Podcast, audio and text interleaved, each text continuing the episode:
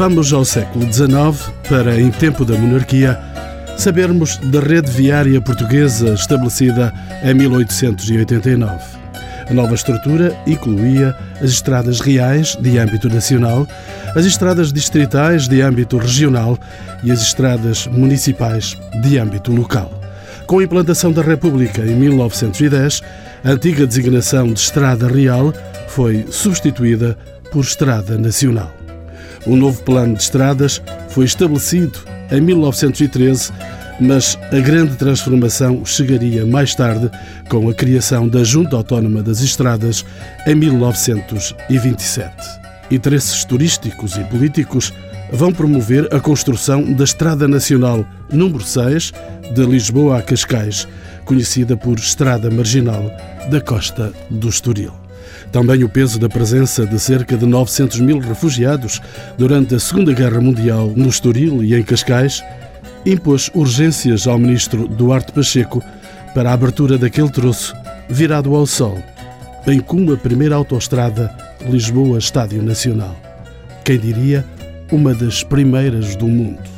Mas vão ser os nossos convidados que nos hão de revelar todos os passos dados em torno dos anos 30 para que a Marginal fosse considerada uma das mais belas estradas da Europa. Assim, temos o arquiteto António Santa Rita, doutorado pela Universidade Portugalense e autor do livro As Estradas de Portugal, da Monarquia ao Estado Novo, Célia Garrett Florencio, licenciada em História, com pós-graduação em História Regional e Local, é técnica da Câmara Municipal de Oeiras, e Sandra Vaz Costa, doutorada em História e também técnica do IGESPAR, a quem pergunto em que contexto surge a criação desta estrada marginal cerca de 1918 surge uma primeira ideia de que é necessário criar novos acessos àquela linha, àquela faixa costeira que vai de Algés a Cascais, portanto uma zona de vilegiatura, estâncias balneares e de recreio. Mas é entrados na década de 30, os anos 30 eh, do século XX, que surge esta ideia de criação de uma estrada de acesso à Costa do Sol, primeiramente inserida num programa de reconhecimento da importância desta costa como um dos destinos turísticos de eleição no país.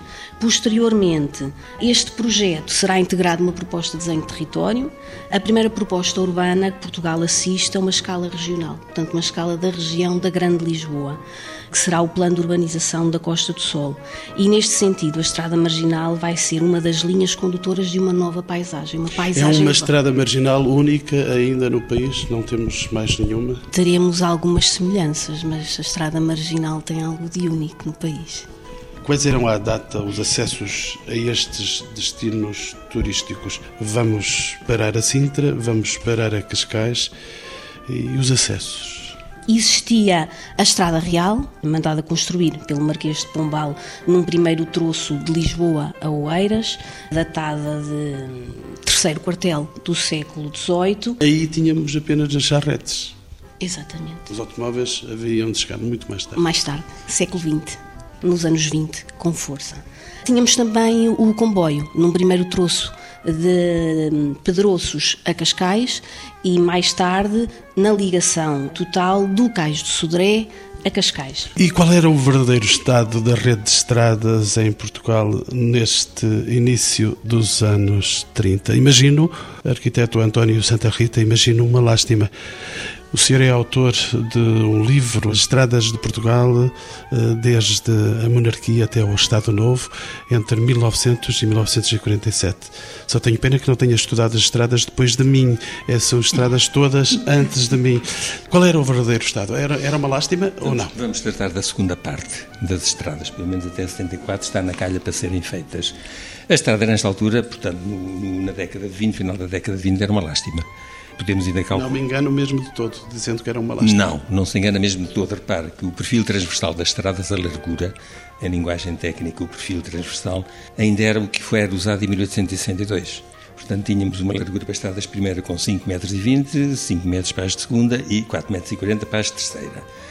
Nessa altura havia, como meio de transporte privilegiado, a aviação acelerada, constituída por transportes marítimos, fluviais, canais e comboio.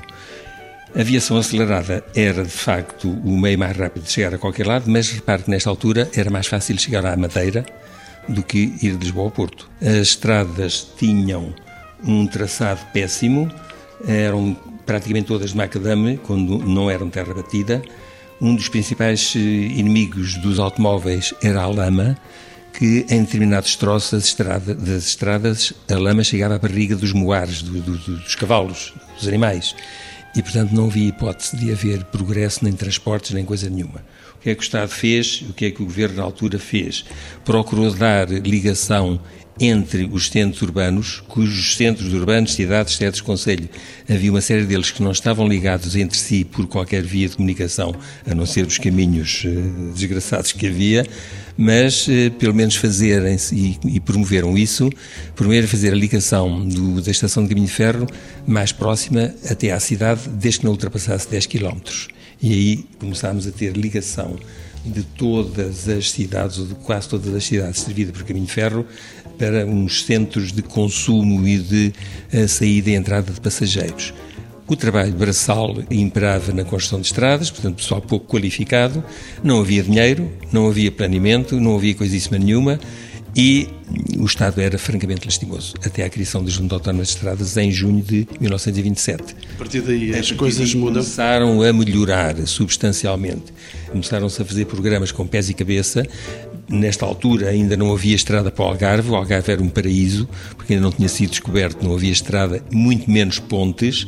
O principal problema da estrada para o Algarve eram as pontes que não existiam.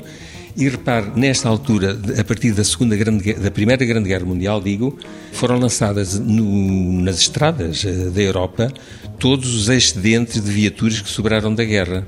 250 mil na Primeira Grande Guerra, 450 mil na Segunda Grande Guerra. Isso originou uma desordem total e completa na, no trânsito automóvel e começaram a aparecer os primeiros carros de transporte de mercadorias. Permita-me, havia então, nesse, nesse tempo, havia ferro velho em abundância nas estradas Exatamente, portuguesas. como hoje ainda algum, algumas empresas ainda compram os carros na Europa em segunda mão e os põem aqui a circular. Sandra Vaz Costa, quando é que arranca então, em definitivo, a construção da estrada designada Estrada Marginal? Ah, em 1931 não arranca em definitiva a construção, mas arranca a vontade do Estado, do Governo, em que se construa um novo acesso, uma rodovia a Cascais. Mas esta estrada estará integrada naquilo que poderíamos chamar uma plataforma institucional. Havia, portanto, uma intervenção de caráter político. Exatamente. O Estado acordava para esta necessidade. Exatamente, porque neste momento entende-se a verdadeira potencialidade do turismo enquanto fator de desenvolvimento económico e financeiro. Os acessos à Costa do Sol eram feitos pela Estrada Real, pela Via Férrea e o, o governo opta pela Via do Futuro, a rodovia, o automóvel, a máquina vai ser criada uma tal plataforma institucional que envolve três ministérios, várias direções gerais, três câmaras municipais, porque a ideia é melhorar os acessos, as vias, não só à Costa do Sol, o que apanha os municípios de Lisboa, Oeiras e Cascais, mas também os acessos a Queluz e a Sintra, o que implica uma renovação dos equipamentos que existem, ou seja, quer a estrada real de Lisboa a Cascais, que era a estrada real, a velha estrada de Sintra também. Em 1932, com uma reestruturação governamental, vai ser eh, recriado o Ministério das Obras Públicas, aqui também das Comunicações. Aí temos Duarte Pacheco. É aqui que o Duarte Pacheco entra em cena e altera por completo o rumo do tal projeto de Estado que se vinha a criar relativamente à nova estrada de acesso à Costa do Sol. Ou seja, em 1931, o que o Estado, o Governo previa era um melhoramento e um embelezamento dos acessos à Costa do Sol. Em 1933, o que o Duarte Pacheco vai fazer é o seguinte: a propósito dessa vontade de melhoramento dos acessos a esta costa, através da criação do projeto da construção de uma nova estrada, o que ele vai fazer é atribuir a essa estrada não só uma forma de dar acesso a esta faixa costeira que promove o desenvolvimento turístico, logo é um fator de desenvolvimento económico, mas ele vê essa estrada como uma potencialidade para o desenvolvimento urbano. E ele vai atravessar eh, Monsanto, abre uh, o pontão o, o, viaduto com o seu próprio nome, Duarte Pacheco, e temos essa alternativa, atravessar Monsanto e a chegar um pouco mais longe. Exatamente. O que vai acontecer é que quer a estrada marginal, a tal estrada panorâmica desenhada ao longo da linha de costa, quer uma outra estrada, a futura autoestrada Lisboa-Cascais, num primeiro troço será apenas construída entre o vão, o Val de Alcântara e a Cruz Quebrada, esses dois eixos rodoviários vão funcionar precisamente como eixos estruturantes de uma proposta de desenho urbano, numa linha longitudinal que vai cercar a Costa do Sol, esta extensão de Lisboa ao ocidente, de Lisboa a Cascais, quer a marginal, quer a autoestrada, futura A5, elas vão delinear na longitudinal esta longa linha de costa, que, da costa ao interior. O que é que estava subjacente a este plano de urbanização da Costa do Sol, Sandra Vaz Costa? Em primeiro lugar, como estava previsto já em 31, assegurar a ligação da Costa do Sol aos principais centros funcionais e nevrálgicos da cidade de Lisboa. Terreiro do Passo, Marquês de Pombal, Rocio. Por outro lado, criar a tal via panorâmica de fruição ao longo da costa. Essa faz... foi a grande sedução desta estrada, sempre foi e continua Panorama. a ser. Por outro lado, dar a tal orientação futura para o crescimento dos aglomerados, porque o traço da marginal na linha de costa e o traço da autoestrada no interior da região ocidental de Lisboa vão criar como que duas artérias que pulsam a comunicação entre a cidade capital e estes aglomerados que se vão estendendo por uma linha de sol. Existem vias secundárias que fazem a ligação interna entre a marginal e a autoestrada e que fazem fluir também em comunicação e em vida os aglomerados urbanos que se vão desenhando ou desenvolvendo sendo que, que existiam logicamente pré-existências, que se vão desenvolvendo ao longo de toda esta linha de costa. E porventura valorizar a função turística e balnear que estava sobretudo, a surgir. Sobretudo isso, valorizar esta função turística e balnear que é reconhecida à, à Costa do Sol desde meados do século XVIII. Poderá dizer-se então que a Estrada Marginal define uma das linhas estruturantes do plano de urbanização da Costa do Sol, Sandra. Sim, porque a precede e porque de alguma forma vai definir o desenho urbano desta linha de território. É a partir da marginal que a ordem urbanizada, umas vezes mais espontânea, outras vezes nem tanto, porque o Plano da Costa do Sol também foi um documento de planeamento urbano que se manteve fechado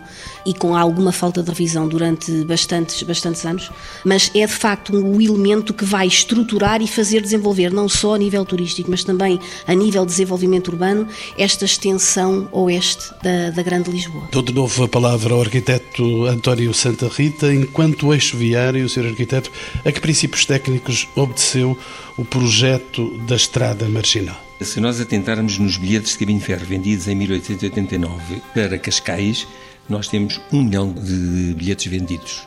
Se atenta, Estamos a falar de 1800... 1889. Portanto, há mais de 100 anos. Para uma população de Cascais e Oeiras de cerca de 20 mil habitantes.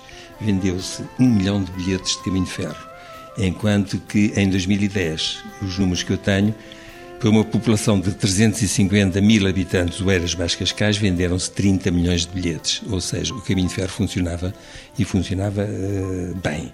E ainda hoje vai funcionando bem. Porquinho, mas funciona.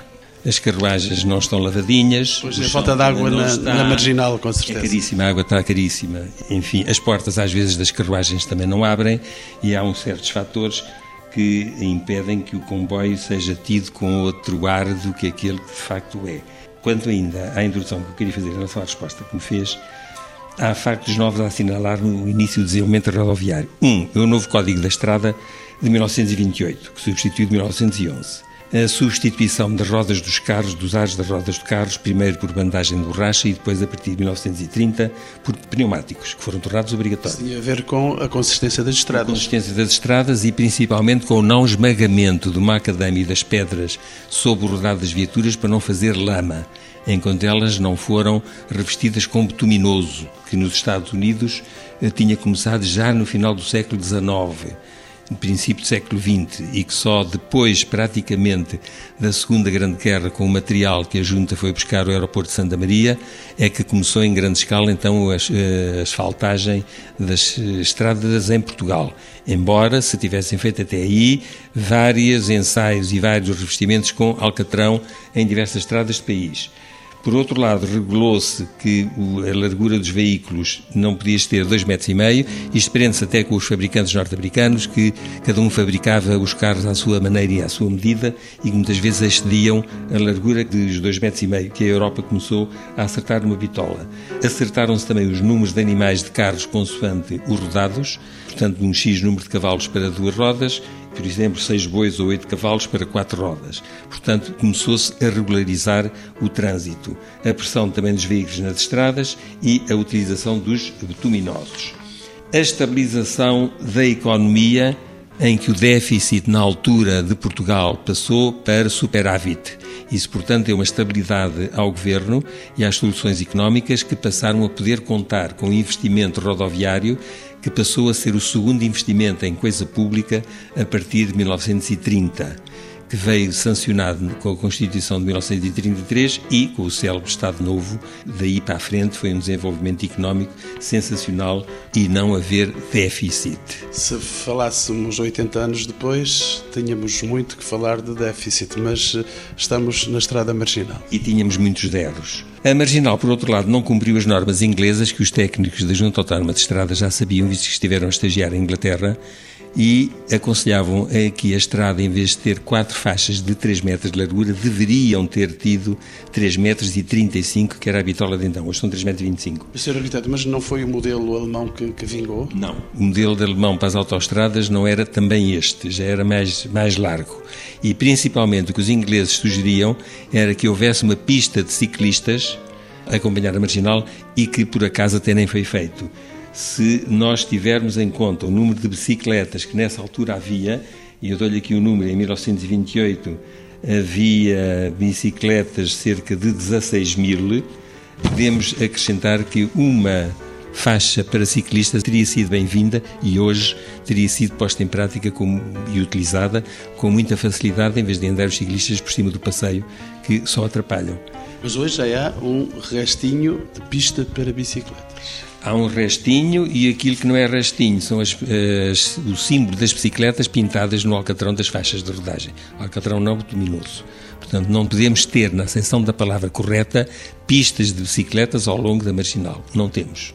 E era um dos caminhos a, a percorrer e a assentar para haver uma fruição da paisagem, quem quisesse andar de bicicleta ou ir de Lisboa a Cascais de bicicleta para tratar de qualquer assunto ou passear seria interessantíssimo, tanto mais que está aconselhado hoje pelo Conselho da Europa a faixa ciclável ser utilizável e ser obrigatoriamente utilizável pelas populações eh, intercidades. Ser arquiteto, de qualquer modo, com uma componente panorâmica de relevo, esta estrada revela cuidado na integração paisagística Posso saber, eh, Sr. Arquiteto, se a par do acompanhamento da linha da costa, o projeto propôs complementos de ajardinamento ou a criação de espaços verdes. Ainda estávamos no meio do Alcatrão, a fugir à lama e a meter-nos no Alcatrão. Agora, vamos para a ecologia. Vamos levantar jardins não, e vamos eh, preocupar-nos com espaços verdes. Não houve grande preocupação nos espaços verdes. Repara, os espaços verdes que nós temos ao longo da marginal nós temos, um, uma zona verde que é na Curva dos Pinheiros, a seguir ao restaurante de Mónaco, ainda existe, e habitualmente era uma zona de paragem até da Polícia de Trânsito nos tempos em que ela havia e que hoje a GNR também lá passa. Nós temos outro, outra zona verde em Oeiras, junto do Inatel.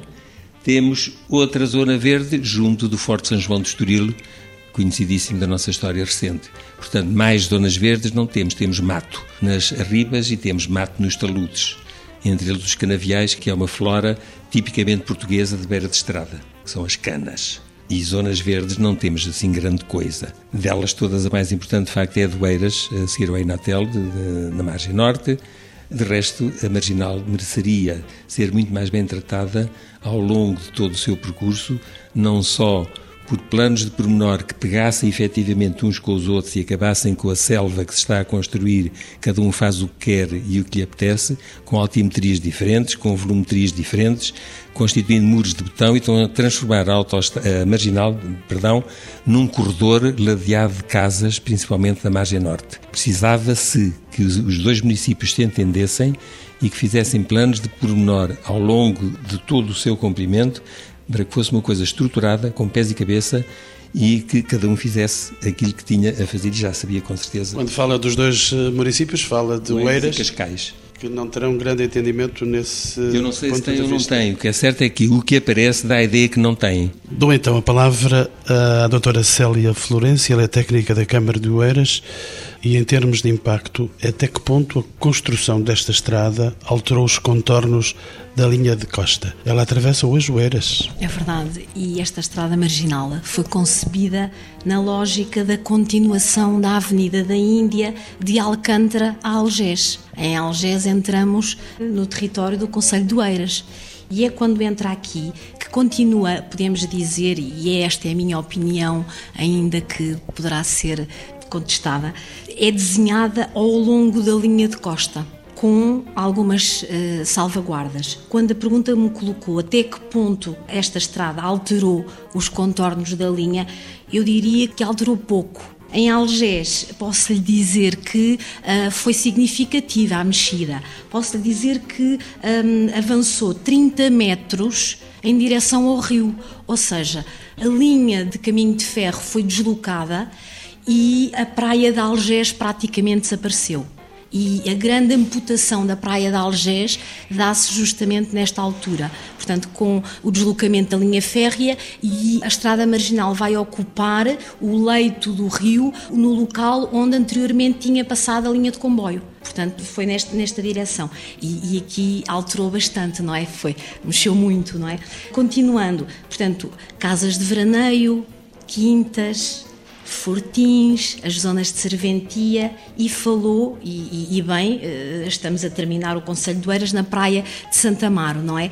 Portanto, aí existiu um casino, o Casino Éden, que ainda coexistiu, apesar de tudo, com a Marginal, que é onde atualmente está um edifício que é, era conhecido como Pérgola, onde está instalado o McDonald's. Essa zona aí e esse edifício, esses edifícios em espelho, espelhos vidrados, eram onde existiu o Casino Éden. E esse casino levou a, a estrada marginal mesmo ali juntinho à sua fachada, mas ainda coexistiu. A praia levou também ali um ligeiro, um ligeiro corte e, e portanto, estamos nos extremos, não é? Doutora Célia Florencio, imagino que todas estas mexidas não foram impunes, ou seja, terá havido contestação por parte das pessoas, terá existido colisão de interesses. Foi grande a contestação ou o silêncio já era a medida de todas as coisas nessa ocasião? A contestação é significativa. O contencioso jurídico, já na altura, os mapas de expropriações, todo esse expediente administrativo ainda hoje se encontra nos arquivos das estradas de Portugal e, e, é o espelho do que foi quando estava a obra a desenvolver-se. O grande pequeno ministro chamado Duarte Pacheco vai encontrar aí a sua perdição, ele vai, ele vai cair. Ele é afastado justamente porque não é fácil, não é fácil o que está aqui em causa. Há muitos nomes, há muito dinheiro, pessoas com grande preponderância, mesmo política, económica, e é justamente esta pressão que vai fazer com que o Duarte Pacheco se afaste. Sandra Vasco Costa. Esta questão da, da, da pressão política, em que temos, por um lado, o tal interesse de Estado e o serviço público do qual socorre a, a, lei de expropriações, que é uma lei uh, surda e absurda, mas por outro lado também os interesses dos grandes proprietários, que são as famílias que têm as casas de veraneio, segundas habitações, portanto casas quintas de recreio, e que são as mesmas famílias e são os mesmos proprietários que, com acesso direto ao poder, porque são precisamente aqueles que servem, servindo-se também do poder eh, político e, portanto, vai existir uma pressão política fortíssima e o Duarte Pacheco vai ser afastado do poder. E, curiosamente, também a casa de Teixeira Gomes vai ser destruída. Ela também vai desaparecer neste contexto de mexidas para que a estrada possa vingar. Exatamente. Em 38, o Duarte Pacheco retoma o poder porque é de novo preciso pela força política, porque aí o chefe do governo percebe que para levar a cabo, com uma agenda tão curta, o programa da celebração dos centenários da fundação e da restauração da nacionalidade portuguesa, a celebrar em 1940, percebe só que de facto com um, um homem como Duarte Pacheco, com uma capacidade de trabalho invulgar, mas sobretudo com uma capacidade de, de, de liderança de uma equipa que com ele trabalha no, no, Ministério das Obras Públicas, portanto, irá levar a cabo este programa de obras, um elenco de obras fortíssimo, em que a Marginal, e não só a Marginal, mas a par da Marginal, o, uma série de equipamentos que fazem parte deste tal plano de urbanização da Costa do Sol, como o, o viaduto. Sobre o Val de Alcântara, hoje conhecido como viaduto Eduardo Pacheco, a autoestrada, o Estádio Nacional, portanto, tudo isto são uma série de obras que estão previstas para 1940, a própria Exposição do Mundo Português, portanto, onde acaba Lisboa, começa o plano da Costa do Sol, de Belém a Algés é um passo, mas fica, sobretudo, esta ideia de que a pressão política e financeira foi de tal forma que este plano esteve parado durante quase três anos. Curiosamente, o Duarte Pacheco haveria de desaparecer num acidente de viação. Arquiteto Santa Rita ia acrescentar?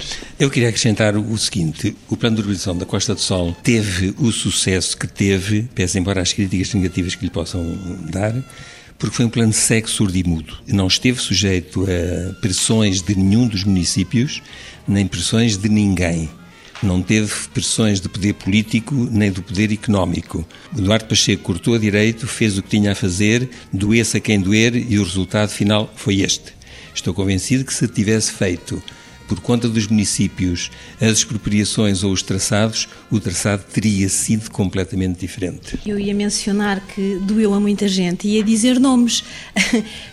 já, já mencionou há pouco uh, Manuel Teixeira Gomes, que foi presidente, presidente da República, e eu, o mapa que eu tenho aqui à minha frente, o mapa de expropriação, ele tem uma expropriação total em termos de área de 2.735 metros quadrados e ainda com uma parcela sobrante.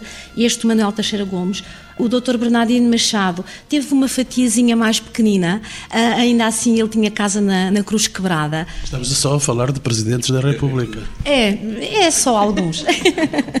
Por outro lado, temos aqui outro também, outro nome uh, também significativo, que é que neste mapa que eu tenho à minha frente foi o que teve a expropriação em termos de valor, uh, teve o valor máximo, que foi o Joaquim Mascarenhas Fiusa. Isto é, a casa dele era entre Caxias e Santa Mar do Eiras, portanto num troço já mais à frente do anterior, porque o Manuel Teixeira Gomes, só para uh, elucidar, tinha casa ali junto à Gibalta, ao farol da Gibalta. Hoje, no alto da Boa Viagem, se imaginarmos um chalé fantástico, lindíssimo, grande, coladinho ali ao farol da Gibalta, era do Sr. Presidente da República, Manuel Teixeira Gomes, que com a construção da Marginal foi simplesmente demolido. Mas para além destas casas de personalidades conhecidas e públicas, houve também uh, alguns uh, equipamentos públicos que foram mexidos.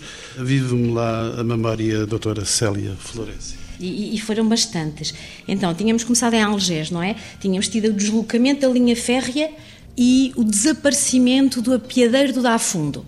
Era um apiadeiro que, que, existia ali assim colado mesmo ao Aquário Vasco da Gama. Este apiadeiro... E o aquário eh, leva também uma machadada, se me permitem a expressão muito feroz. Portanto, vamos dizer que ali uma, uma, uma bordadurazinha lateral que estava ali a embicar no traçado da, da, estrada marginal foi abaixo, ou seja, uma das fachadas laterais. Um outro elemento que também foi tocado pela estrada foi a estação de socorros Náufragos, que agora está mesmo a tocar a estrada que passa em frente a este mesmo Instituto de Socorros Náufragos. Exatamente, que isto tem passo de arco já.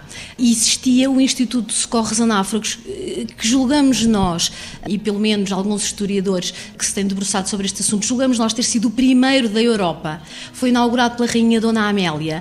Os ingleses chamam a eles o primeiro Instituto de Socorros a Náufragos, terem sido eles, mas achamos que não. O de Passo de Arcos foi o primeiro, tanto quanto sabemos, e julgo que em 1872 terá sido inaugurado pela Rainha Dona Amélia. É este pequenino instituto, este pequenino posto de socorros a náufragos, que é demolido inteiramente e que é construído um inteiramente novo às expensas do Ministério das Obras Públicas. Passo de Arcos foi sintomático, foi uma povoação que a sua ligação ao mar foi profundamente cortada com a estrada marginal e o que é que desapareceu? O mercado de Passo de Arcos, a escola primária pública, a estátua do patrão Lopes, que está no jardim de Passo de Arcos, foi deslocada também, porque ela estava em homenagem ao patrão Lopes, estava no local onde passou marginal e, portanto, desviou-a, não é? E ia só mencionar uma coisa que não referi e que foi significativa também,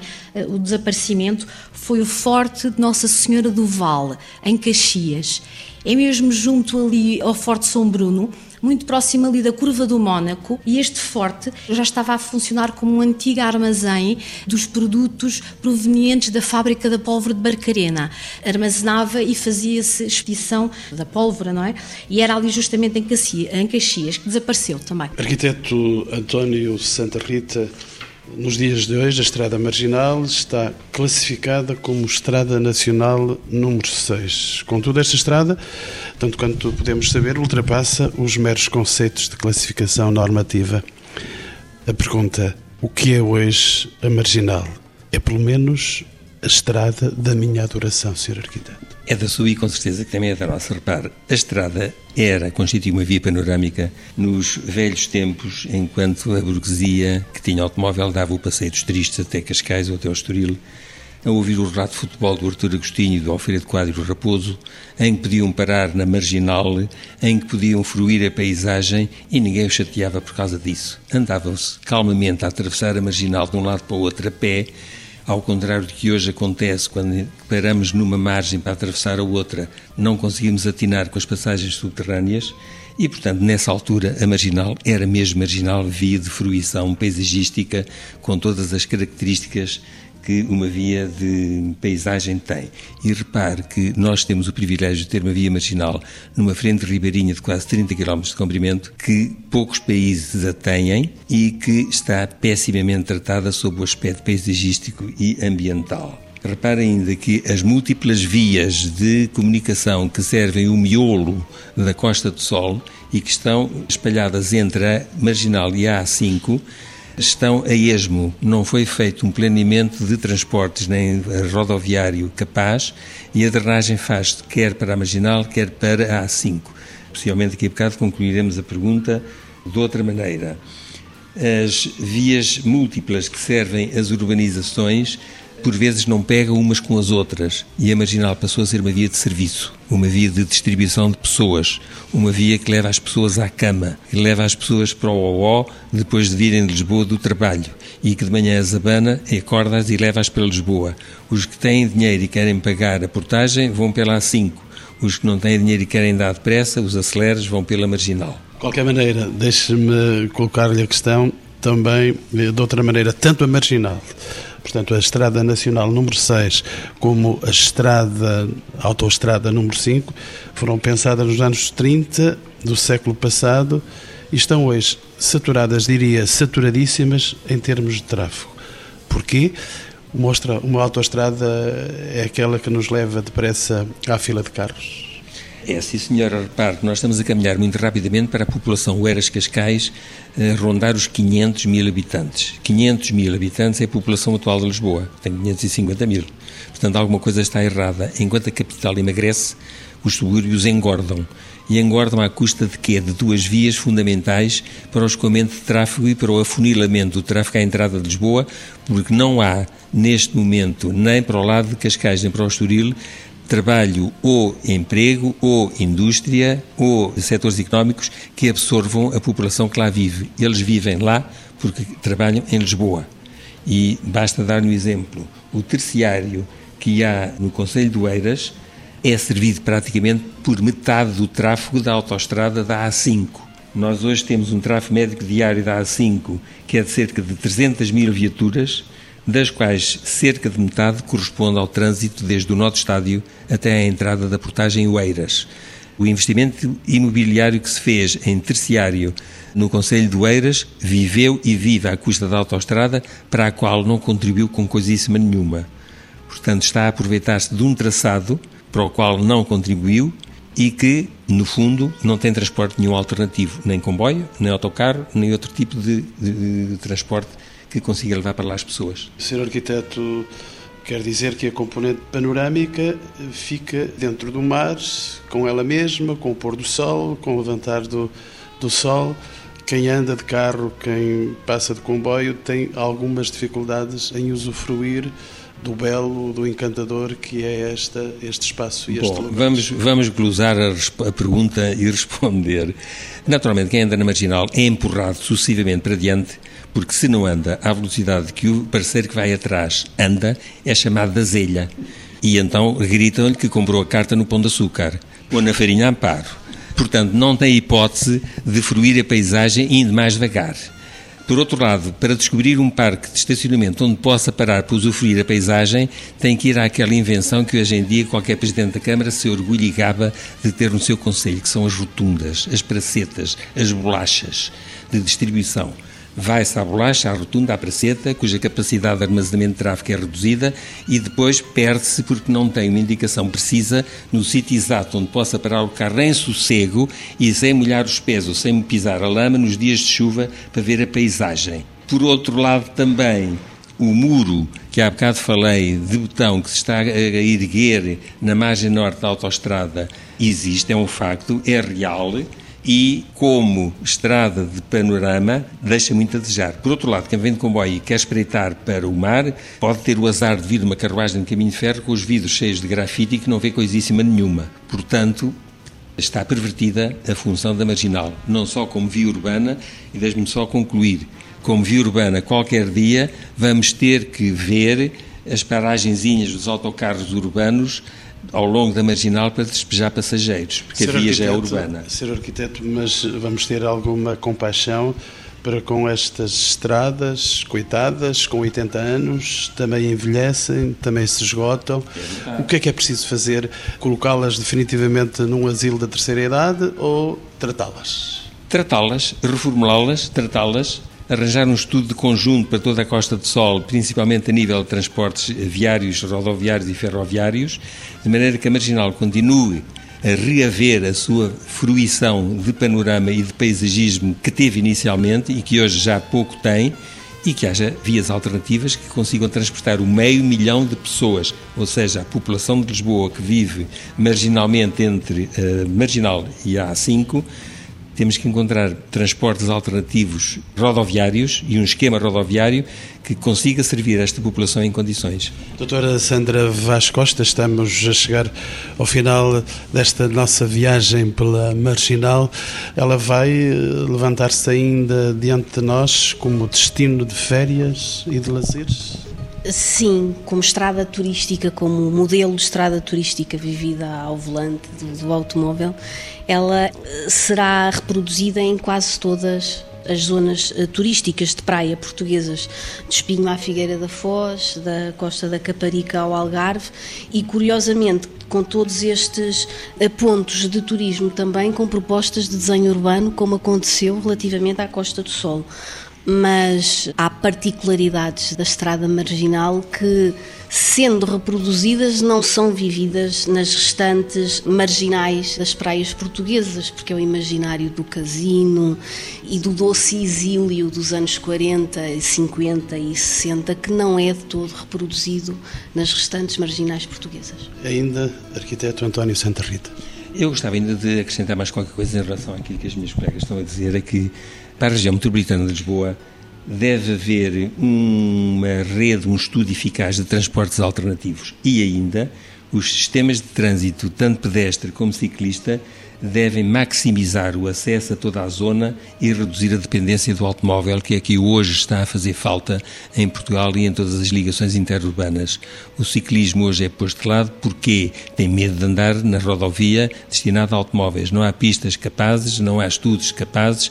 O ciclismo que hoje em dia está a ser implementado pelo Conselho da Europa, está a ser completamente abandonado aqui em Portugal. Temos troços de ciclismo para inglês ver ou para ciclista ver, mas não temos pistas cicláveis que possam ser usufruídas em pleno e fazer um trajeto alternativo ao automóvel em perfeitas condições de liberdade e principalmente de segurança.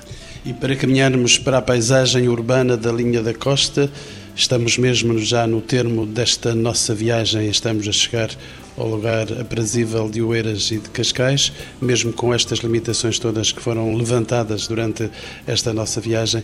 Doutora Célia Florencio, vale a tortura que tantas vezes nos impõe esta estrada marginal? Ai, vale certamente. E o marco que eu evidenciaria nesta estrada marginal é a sedução, como já foi aqui mencionado. Mas quero antes de desenvolver só essa ideia, quero só mencionar que a estrada marginal acentuou o potencial estratégico já reconhecido há séculos de defesa da costa e defesa de Lisboa. Mostra-nos o rio, evidencia o oceano, consegue manter a mesma, o mesmo fascínio, ainda que empurrados, como dizia o senhor arquiteto, mas consegue-se ter este fascínio, esta sedução. Eu eh, agrupei aqui alguns epítetos que associamos à estrada marginal: estrada de turismo, estrada panorâmica, pedaço airoso, estrada de poetas, avenida oceânica e como foi enunciado num periódico à época quando foi inaugurada, estrada marginal, sonho de poetas.